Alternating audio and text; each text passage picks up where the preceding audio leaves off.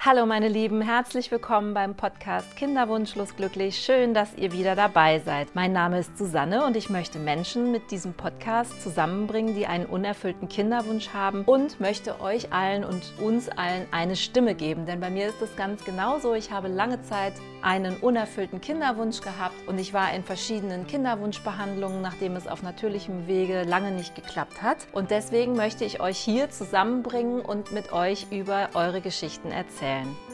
Dabei ist es mir wirklich sehr, sehr wichtig, auch andere Menschen zu finden, die Mut machen, wenn es mit dem Kinderwunsch nicht klappt. Ich möchte jetzt dazu übergehen, auch kleine Interviews zu starten und ich würde mich wahnsinnig freuen, falls ihr mitmachen wollt, wenn ihr mir eine kleine Nachricht auf Instagram schreibt. Mein Instagram-Kanal lautet Kinderwunschlos glücklich und wenn ihr Lust und Zeit habt, euch mal mit mir zu unterhalten, dann würde ich mich da sehr drüber freuen.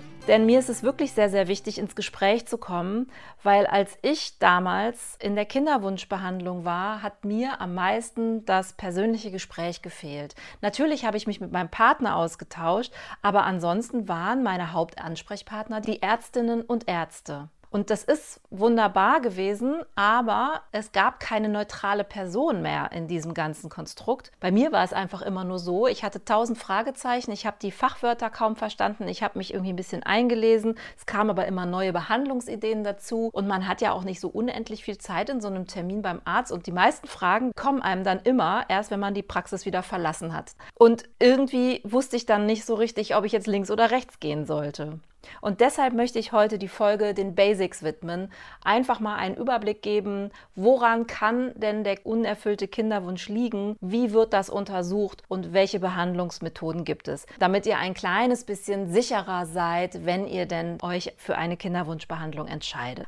Wenn der Kinderwunsch also zunächst unerfüllt bleibt, kann es sehr, sehr viele verschiedene Ursachen geben. Wenn es also über Monate hinweg nicht klappt, dass ihr schwanger werdet, kann das unterschiedliche Ursachen haben. Also es muss nicht immer gleich eine komplette Unfruchtbarkeit dahinter stecken. Bei Frauen kann diese Unfruchtbarkeit übrigens zum Beispiel auch nur phasenweise auftreten. Zum Beispiel, wenn ihr viel Stress habt. Schlechte Ernährung oder auch ungesunde Lebensweisen wie Rauchen und übermäßigen Alkoholkonsum oder auch Drogenkonsum sind ebenfalls nicht besonders förderlich. Deswegen kann hier schon eine Umstellung der Gewohnheiten unterstützend beim Kinderwunsch sein. Aber es gibt eben auch dann den Fall, dass sich dann trotzdem nichts tut. Und wenn dann dieser Kinderwunsch nach längerer Zeit immer noch unerfüllt bleibt, dann könnt ihr euch als Paar auch einmal medizinisch checken lassen. Und was ihr da machen könnt und wie das vorgeht, das erzähle ich euch jetzt. Ich unterteile mal, was Frauen und was Männer angeht, in die verschiedenen Behandlungsmethoden. Also bei Frauen kann es zum Beispiel folgende Ursachen haben. Das Alter der Frau spielt eine Rolle. Dann kann auch eine Gelbkörperschwäche vorliegen oder ein gestörter Hormonhaushalt, zum Beispiel durch Stress oder durch Krankheit hervorgerufen. Aber auch kann es sein, dass ihr eine hormonelle Störung habt. Zum Beispiel der Hirnanhangdrüse, der Schilddrüse oder der Nebenniere. Also bei mir ist es zum Beispiel so, dass ich Hashimoto habe. Das ist eine Störung der Schilddrüse. Und ja, und dann kam bei mir zum Beispiel heraus, dass ich einen wahnsinnig hohen TSH-Wert habe. Das ist ein bestimmter Wert im Blut, der eben auf eine Schilddrüsenunterfunktion hinweist. Also diese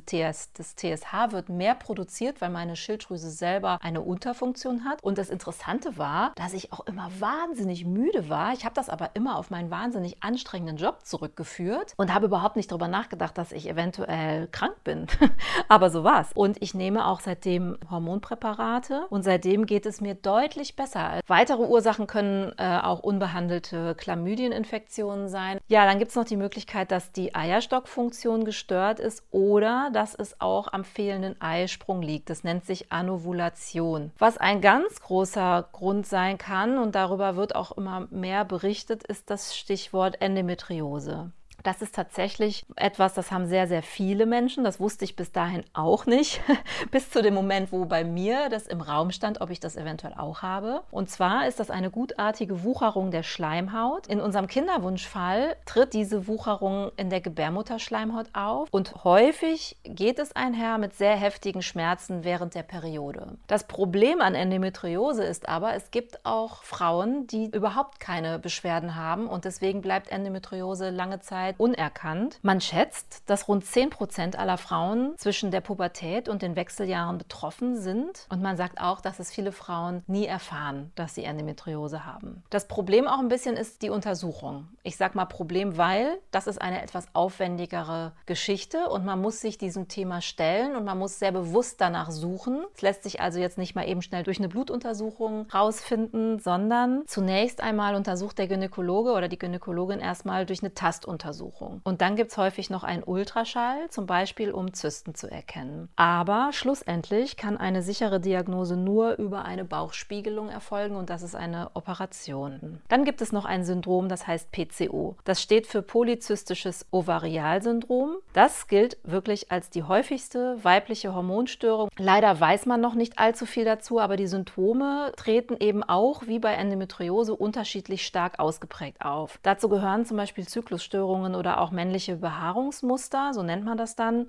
Das heißt, ihr bekommt Haare im Gesicht oder auf den Oberschenkeln, wie bei einem Mann eventuell auch, oder auf dem Brustbein. Also das ist, man bekommt eine männliche Optik. Die Diagnose ist meistens nicht so ganz leicht, aber man sagt, wenn mindestens zwei der folgenden drei Kriterien zutreffen, sollte man das mal checken lassen.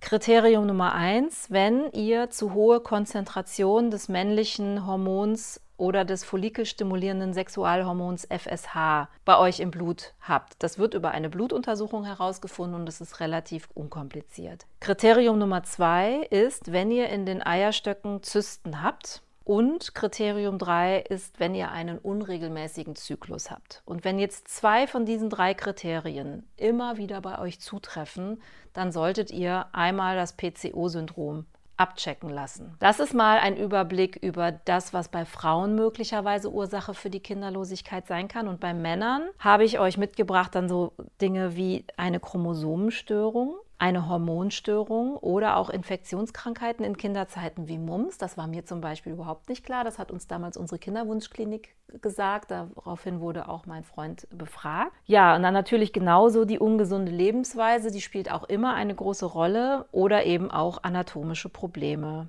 Was wird also jetzt gemacht, um bei den Kinderwunschfamilien zu checken, woran es liegt? Also, erstmal geht ihr beide, ihr lasst euch einen Termin geben in einer Kinderwunschklinik oder auch beim Gynäkologen, aber eben meistens in einer Kinderwunschklinik und lasst mal die Spermienqualität beurteilen. Das geht ganz einfach mit einer Probe. Dann wird bei den Frauen geschaut, ob ein Eisprung stattfindet und wie der Hormonstatus der Frau momentan ist. Das wird über die Blutuntersuchung gemacht. Und dann kann bei der Frau auch immer noch, und das gehört mittlerweile auch fast zum Standardprogramm, die Durchlässigkeit der Eileiter überprüft werden. Also nicht erschreckt, wenn euch das jemand vorschlägt. Ja, welche Behandlungsmethoden gibt es dann grob im Überblick? Ja, also sicherlich kennt ihr die Hormontherapie, davon habe ich ja auch schon sehr viel erzählt. Hier werden äußerlich synthetische oder eben natürliche Hormone dem Körper zugefügt, um den Hormonhaushalt zu stabilisieren und möglicherweise um einen Eisprung hervorzurufen. Dann gibt es noch die Intra intrauterine Insemination. Auch ein schönes Wort, intrauterine Insemination. Das kommt vor, wenn geringe Spermaqualität der Grund für die Kinderlosigkeit ist. Und es ist eigentlich so, dass hier das Sperma dann direkt in der Gebärmutter platziert wird. Dann gibt es die In-vitro-Fertilisation. Das ist das sogenannte IFV das IFV oder die IFV, ihr bekommt als Frau eine Hormonbehandlung, damit die Eizellen gut heranreifen. Diese werden dann entnommen und in einer Petrischale mit dem Sperma zusammengebracht. Daraus entstehen dann Embryonen und diese werden dann wiederum zurück in die Gebärmutter nach ein paar Tagen wieder eingesetzt. Und dann gibt es die ICSI, ICSI, also ICSI, das ist auch nicht so selten, das ist die intrazytoplasmatische Spermieninjektion. Also das musste ich mir jetzt aufschreiben. Warte nochmal, also intrazytoplasmatische endoplasmatische Spermieninjektion. Also wir sprechen immer nur kurz alle von ICSI. Also das ist ähnlich wie bei der IVF. Auch hier werden Eizellen nach einer Hormonbehandlung bei der Frau entnommen und dann mit den Spermien zusammengebracht. Allerdings wird hierbei das Spermium direkt in die Eizelle gebracht. Ich nenne das immer so einen kleinen Shuttle-Service. Also es gibt einen kleinen Bus, der fährt das Spermium direkt in die Eizelle, parkt das da und das ist häufig für Spermien, bei denen einfach die Spermienbeweglichkeit eingeschränkt ist.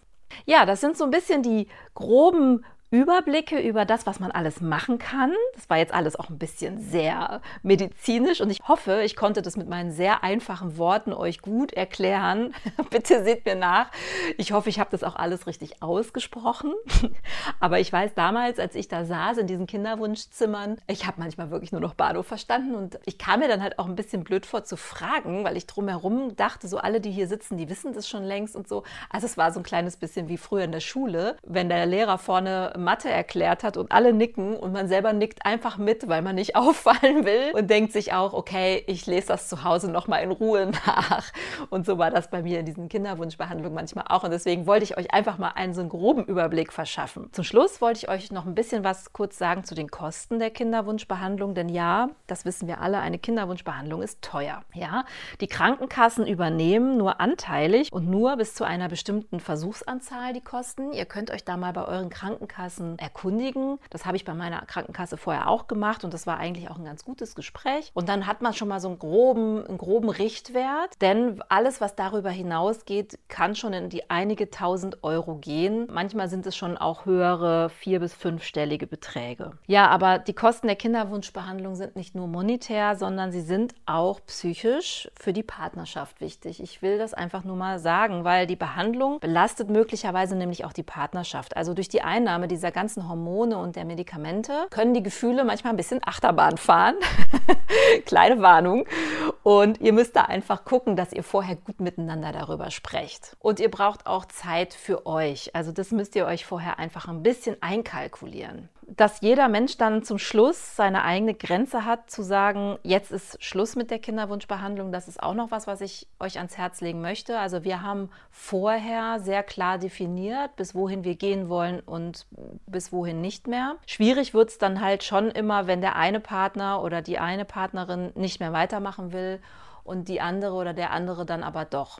Also ich möchte euch auf jeden Fall einmal noch sagen, dass ihr nicht alleine seid in diesem Prozess. Das ist alles Neuland. Wir sind alles keine Medizinerinnen, keine Mediziner und traut euch zu fragen und traut euch auch, diese Community zu fragen. Denn ich glaube, es stecken viel mehr Menschen im Kinderwunschprozess, als wir das wissen, weil wir auch alle nicht immer direkt darüber sprechen. Und das ist ja auch in Ordnung. Darüber habe ich in der letzten Folge ja auch gesprochen. Jeder hat sein eigenes Tempo, wann er darüber sprechen möchte und wie. Und deswegen ist aber vielleicht manchmal ganz hilfreich, so eine, ich sag mal, anonyme Community Community, die aber sehr wohlwollend ist, hier im Netz zu haben. Aber ich bin auch noch mal angetreten dafür, eine Community zu schaffen, die sich gegenseitig supportet und Mut macht und auch einfach mal schlechte Tage miteinander teilt, weil die habe ich auch immer noch. Das ist jetzt nicht so, dass immer alles Friede, Freude, Eierkuchen ist. Es gibt schon immer noch diese Momente oder diese Tage, wo ich denke, schon wieder eine Schwangerschaftsnachricht, hurra, ich freue mich ja jetzt für die Frau, aber irgendwie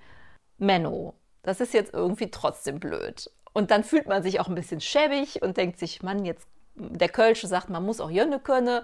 Und ich will dann auch gönnen können, so ist die Übersetzung vom Kölschen, man muss auch Jönne können. Und ich will ja dann auch gönnen können, aber es ist einfach dann in dem Moment einfach mal ein schlechter Tag vielleicht und ich bin dann einfach ein bisschen traurig. Lasst euch nicht verunsichern bewahrt die Ruhe und macht euch immer wieder bewusst, hey, wir sind nicht alleine, ihr habt diesen Podcast, ihr habt diese Community, schreibt mir, schreibt euch gegenseitig, schreibt unter meine Posts. Manchmal kommen dann auch schon die ersten kleinen Dialoge zustande, das finde ich total schön. Und die Community wächst und wächst und wächst. Ich freue mich wirklich über jeden neuen Abonnenten und über jede neue Abonnentin, wirklich. Ich, kriege dann immer so ein Pling auf mein Handy und dann denke ich, ja, yeah, Chaka, das ist so schön, da freue ich mich drüber, weil je mehr wir werden, desto größer wird der Austausch und desto größer wird der Dialog. Und deswegen nochmal anknüpfend an mein Eingangsstatement, ich würde gerne Interviews mit euch führen, wenn ihr euch das traut und wenn ihr Lust habt, mir eure Geschichte zu erzählen, dann würde ich mich wirklich sehr, sehr darüber freuen. Und am einfachsten kommen wir zusammen, indem ihr mir einfach eine Nachricht schreibt über Instagram. Kinderwunschlos glücklich heißt mein Kanal und ich würde mich total freuen, wenn ihr mir darüber einfach mal schreibt. Ihr müsst ein bisschen Nachsicht mit mir haben, wenn ich nicht sofort antworte, weil ich bin auch Vollzeit berufstätig und habe auch noch so ganz viele andere Sachen in meinem Leben, um die ich mich momentan kümmern muss. Ähm, das mache ich auch gerne, aber deswegen bin ich manchmal eingeschränkt und ich antworte eigentlich immer, auch wenn es mal so ein, zwei Tage dauert. Und dann sage ich euch auch meistens den Grund dafür, warum es jetzt gerade ein bisschen schlecht sein könnte und ich deswegen nicht sofort antworten kann. Da bin ich dann auch ehrlich, aber das möchte ich jetzt hier auf diesem Kanal nicht groß machen. Das reicht. Ihr könnt mir einfach schreiben, wenn ihr wollt und ich würde mich wirklich freuen. Abschließend wäre es natürlich toll, wenn ihr mir schreibt, wie euch dieser Podcast gefallen hat. Was haltet ihr von meiner Idee mit den Interviews? Hättet ihr Lust? Kennt ihr Leute? Habt ihr noch Themenvorschläge? Ja, und dann erzählt anderen Leuten gerne von diesem Podcast weiter, damit die Community noch größer wird und damit wir noch mehr Menschen supporten können. Da hätte ich wirklich große Lust zu, weil es ist tatsächlich mittlerweile schon Wahnsinn, was ich für Zuschriften bekomme und wie intensiv der Austausch schon ist. Ich würde mich sehr über eine 5-Sterne-Bewertung freuen und ich sag mal so, Freunde der Sonne, wir sehen und hören uns in zwei Wochen wieder auf diesem Kanal Kinderwunschlos glücklich. Bleibt gesund und let's love life, eure Susanne.